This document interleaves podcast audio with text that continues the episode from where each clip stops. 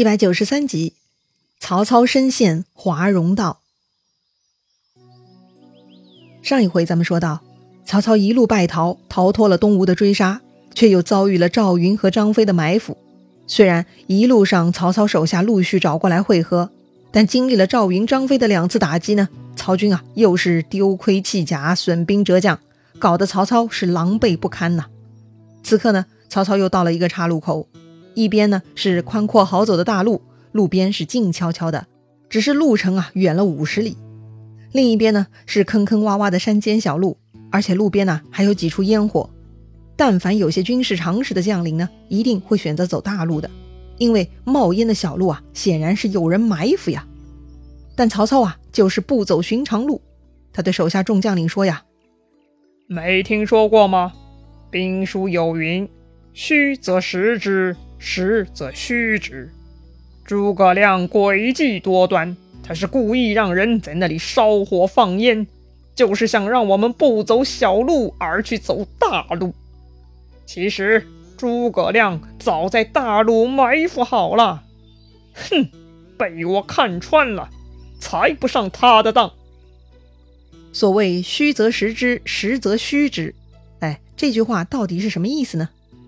在对战中啊。往往呢是自己虚的时候要假装强大来震慑对手，使其不敢贸然进攻；而在自己强的时候呢，就要反过来假装虚弱，这样才能骗到敌人上钩。哎，就是扮猪吃老虎。这个兵法中的虚虚实实呢，就是敌我双方的智谋较量了。正常情况下，有烟火呢，很大可能就意味着有埋伏，所以一般将领看到烟火肯定不敢过去的。但曹操不同啊，他熟读兵法，多疑多心。所以呢，曹操会反其道而行之。曹操觉得小路边冒烟，那就是个假象，是诸葛亮虚虚实实在耍诈。咱们前面就说过了哈，诸葛亮对付曹操呢，往往会增加一些曲折迷惑，不按常规思路呢，这个手段啊，就算是专治曹操吧。好了，反正曹操选择了那条冒烟的小路，那就是通往华容县的小路，也被称为华容道。根据史料。这条华容道啊，其实也不长，也就七点五公里。咱们都知道，诸葛亮呢已经让关羽埋伏在华容道了，而且专门吩咐关羽烧烟来吸引曹操。果然呢，曹操呢又进入了诸葛亮的算计了。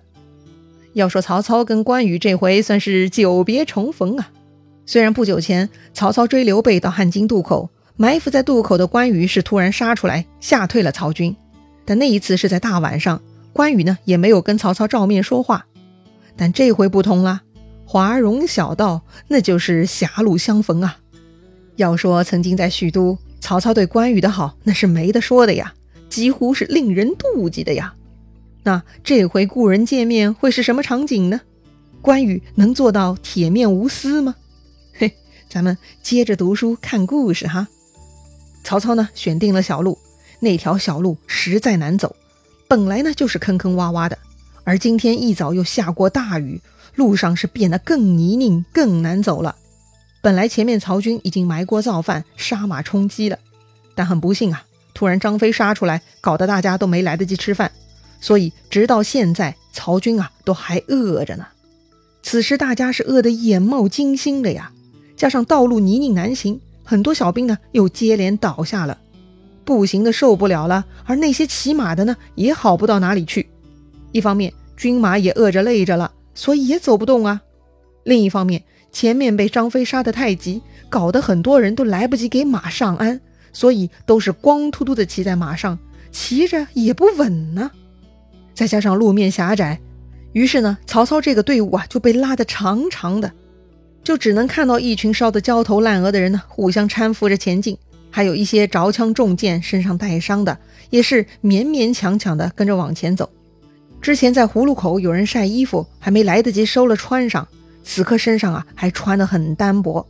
还有一些没有脱掉衣服盔甲的呢，此刻是里里外外湿透了。曹军的武器旗幡呢，也都是破破烂烂，很多损伤，看上去整个队伍是乱七八糟的。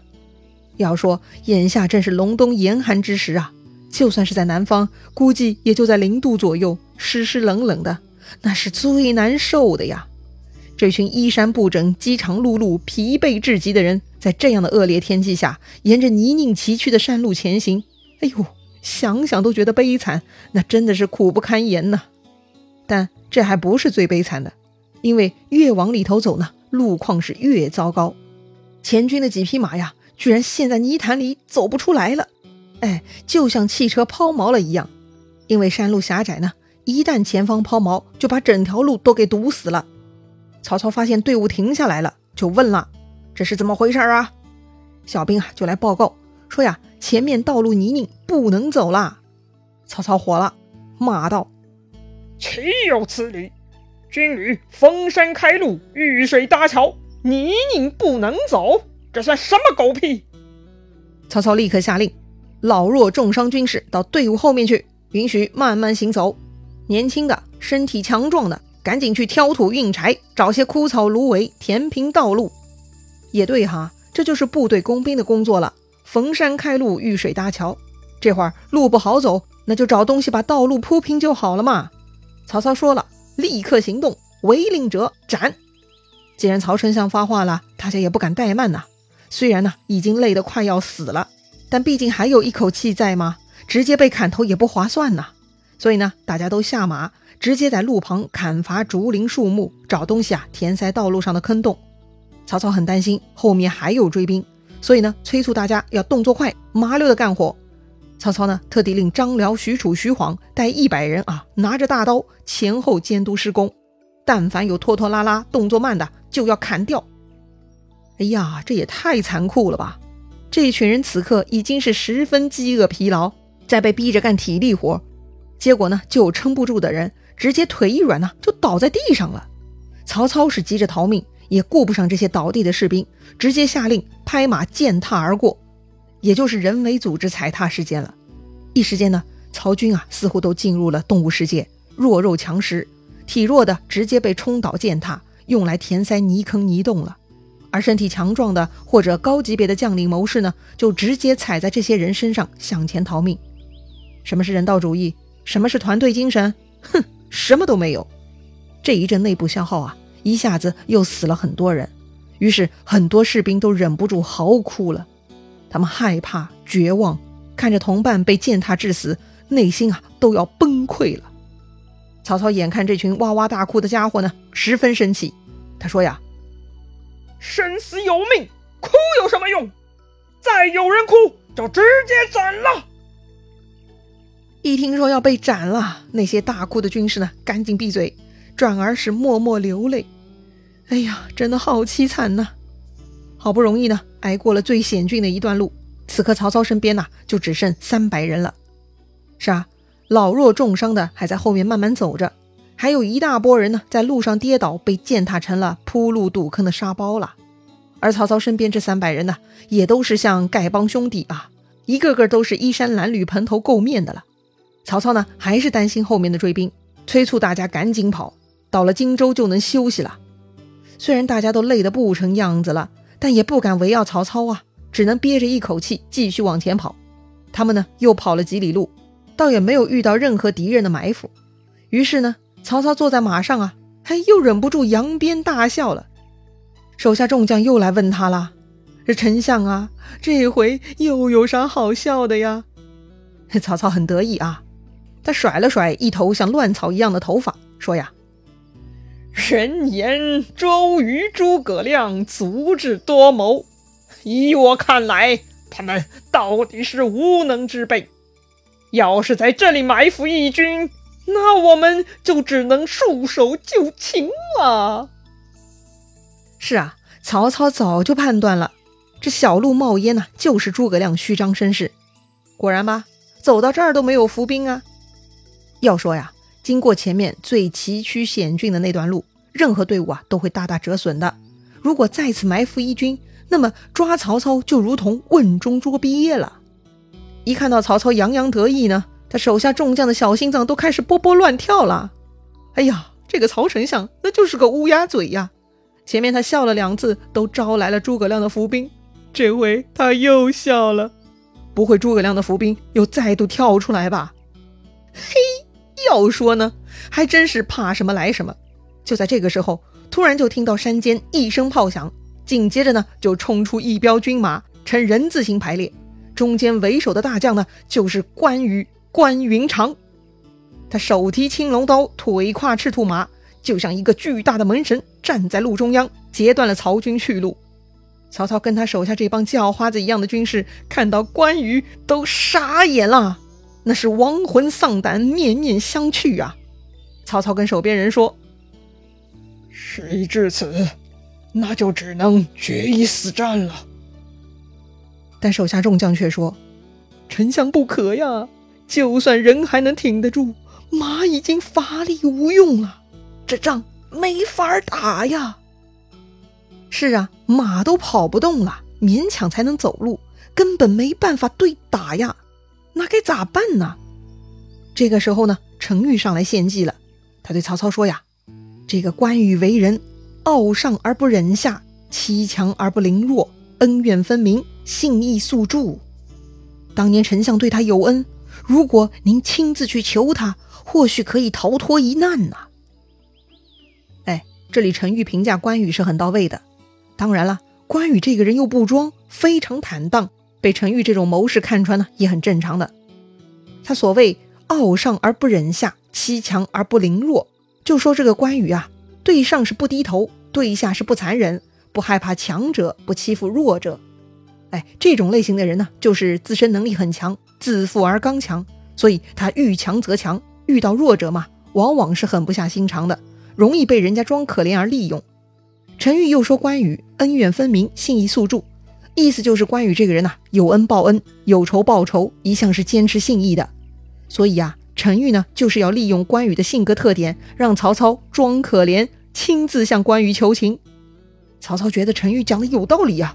于是呢，就自己一个人拍马走向关羽了。哎，曹操啊，能屈能伸，求人的话呢，也没啥不好意思说的呀。曹操看到关羽，先是自己主动欠身向关羽打了一个招呼：“将军，别来无恙。”关羽看曹操态度恭敬，也不好直接蛮干，所以呢，也向曹操欠了欠身，回答说。关某奉军师将令，等候丞相多时。又是诸葛村夫，曹操是心中咒骂呀，但脸上呢却是一副凄惨悲凉的模样。曹操说呀：“曹某兵败势危，到此已经走投无路，还望将军念及昔日之情，放我一马呀。”关羽啊，此刻就想到诸葛亮对自己的怀疑啊，说什么曹操对自己有恩，所以自己会放跑曹操。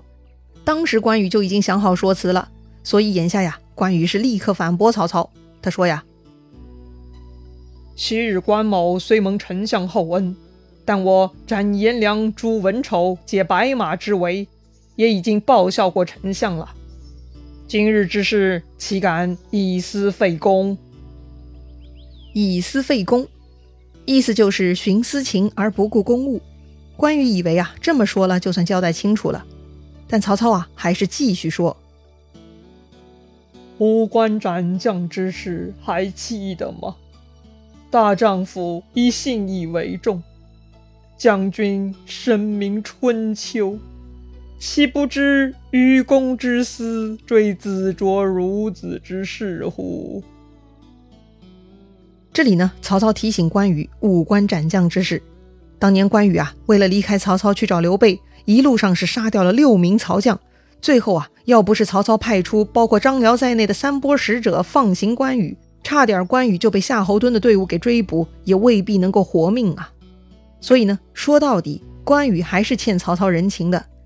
曹操呢，还说大丈夫就应该以信义为重。啥是信义呀？哎，《春秋》这本书，关羽你读过吧？愚公之私追子卓孺子的故事，你总知道的吧？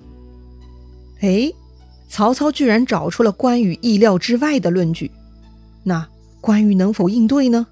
曹操是否就此能逃脱了呢？咱们下回再聊。